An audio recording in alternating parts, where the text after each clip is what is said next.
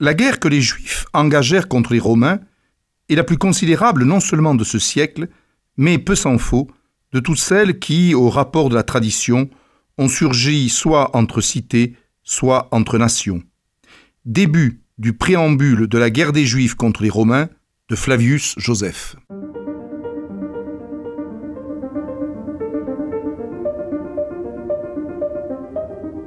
Les fenêtres de l'histoire avec Philippe Foreau.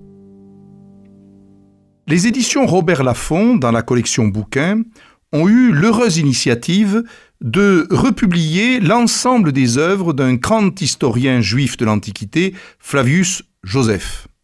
Ainsi, pour une trentaine d'euros, eh bien, le lecteur intéressé par l'histoire antique peut avoir à sa disposition des ouvrages extrêmement importants qui, sans eux, eh bien, nous aurions des difficultés à connaître le monde juif euh, du premier siècle avant et du premier siècle après euh, Jésus-Christ.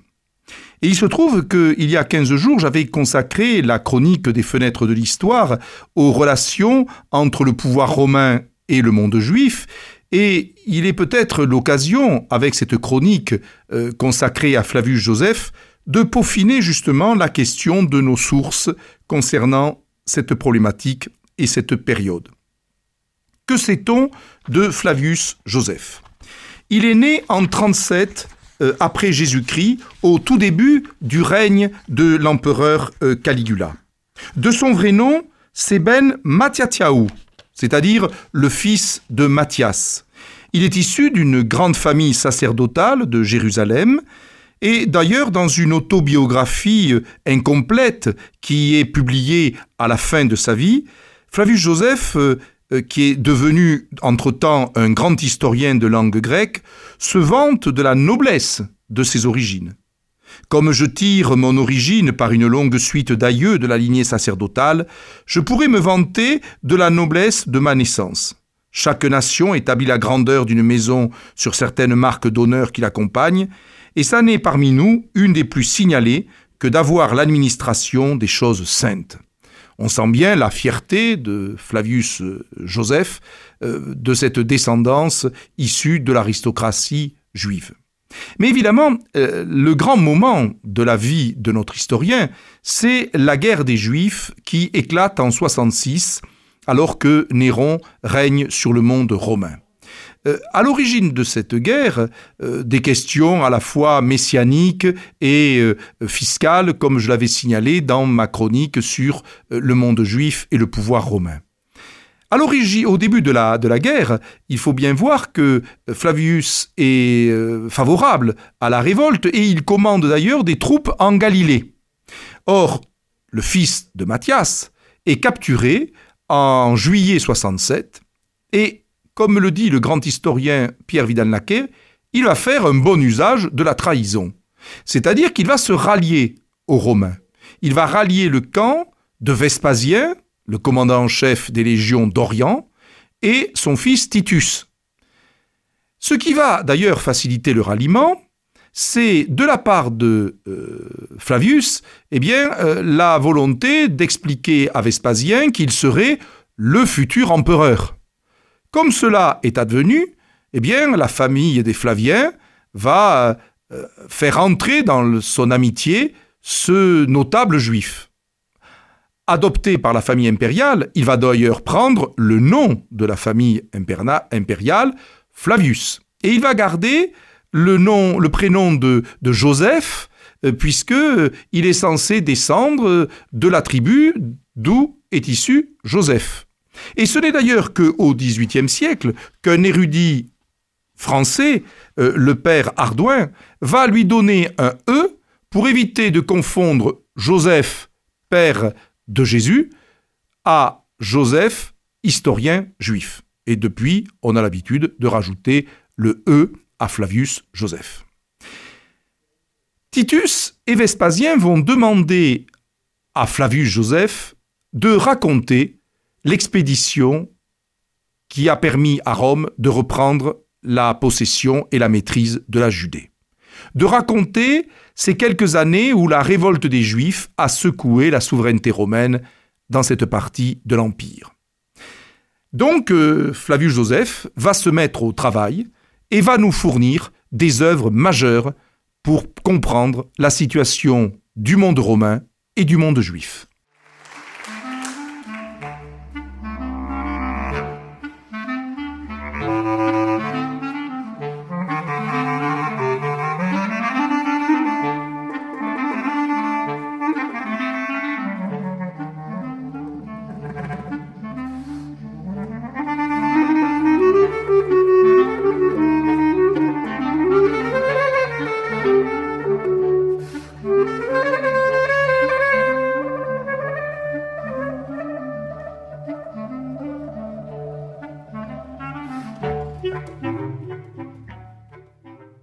Parmi les œuvres de Flavius Joseph, deux sont majeures, et je vais m'intéresser essentiellement à ces deux œuvres. La première, c'est la guerre donc des Juifs contre les Romains. Euh, Flavius Joseph a été un témoin des événements, dans un premier temps dans le camp juif, puis après son ralliement à Rome dans le camp romain. Il a assisté à l'été 70 à la prise de Jérusalem et à la destruction du temple. De même, on lui doit de relater la prise de la forteresse de Massada, qui tombe en 73 sous les coups de la dixième légion de Flavius Silva, après avoir résisté trois ans aux assauts des Romains. Euh, cette prise de Massada, qui clôt la guerre des Juifs, euh, est un morceau de bravoure dans l'œuvre de Flavius Joseph, en particulier la euh, description et la relation du discours que tient le chef des zélotes réfugiés au sommet de la forteresse de Massada, Éléazar. En voici un extrait qui est, me semble-t-il, significatif. Que nos femmes meurent sans subir d'outrage, que nos enfants meurent sans connaître la servitude. Après les avoir tués, nous nous rendrons les uns aux autres un généreux service en conservant la liberté qui sera notre noble linceul. Mais d'abord, détruisons par le feu nos biens et la forteresse. Les Romains, je le sais bien, seront affligés de n'être pas les maîtres de nos personnes et d'être frustrés de tout gain. Laissons seulement les vivre, ils témoigneront après notre mort que ce n'est pas la disette qui nous a vaincus, mais que, fidèles à notre résolution première, nous avons préféré la mort à la servitude.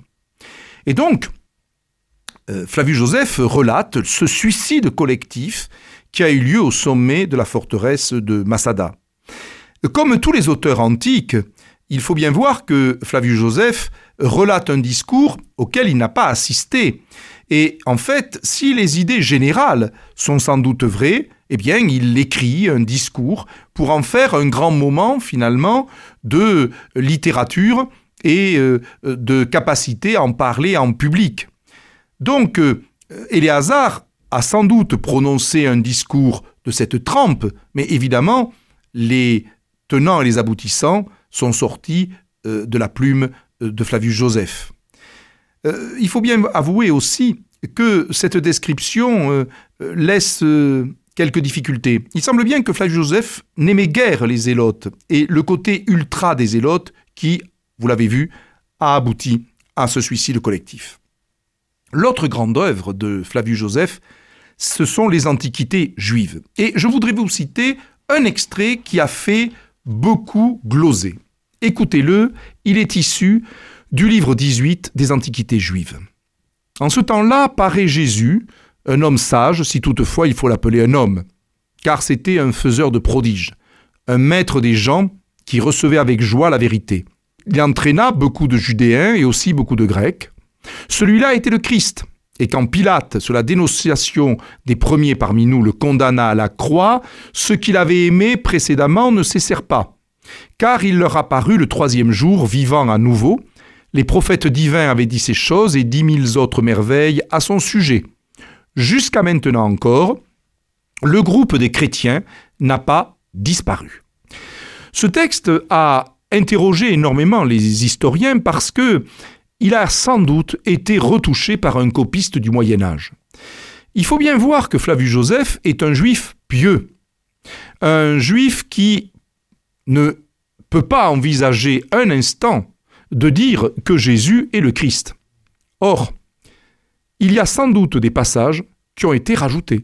Ainsi, Si toutefois il faut l'appeler un homme, ben oui, c'est un problème parce que il est bien un homme aux yeux d'un juif comme Flavius Joseph. Puis il ajoute un peu plus tard, celui-là était le Christ. Phrase plus qu'improbable, sous la main d'un juif issu des milieux sacerdotaux et qui n'a pas abandonné la foi de ses pères. Et enfin, dernier extrait sans doute ajouté, car il leur apparut le troisième jour, vivant à nouveau, les prophètes divins avaient dit ces choses et dix mille autres merveilles à son sujet. Là encore, il est peu envisageable qu'un pieux juif de la seconde moitié du premier siècle ait pu écrire cela. Mais vous voyez euh, le travail d'exégèse et de réflexion que cet extrait des Antiquités juives a amené.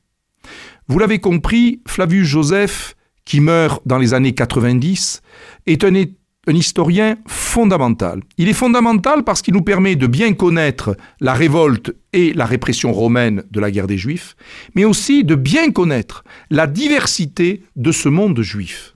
Il est donc à la fois un historien utile et engagé, parce qu'il a évidemment ses a priori, il a ses partis pris, il a sans doute aussi ses détestations et ses amitiés. Euh, il fait parfois œuvre quelque peu de courtisan vis-à-vis des Flaviens, mais après tout, il était devenu finalement leur ami et leur obligé. Aussi, je voudrais céder euh, les derniers mots à Madame de Sévigné, qui écrivait en novembre 1675 à sa fille Ce serait une honte dont vous ne pourriez vous laver que de ne pas avoir fini Joseph. Tout est beau, tout est grand, cette lecture est magnifique.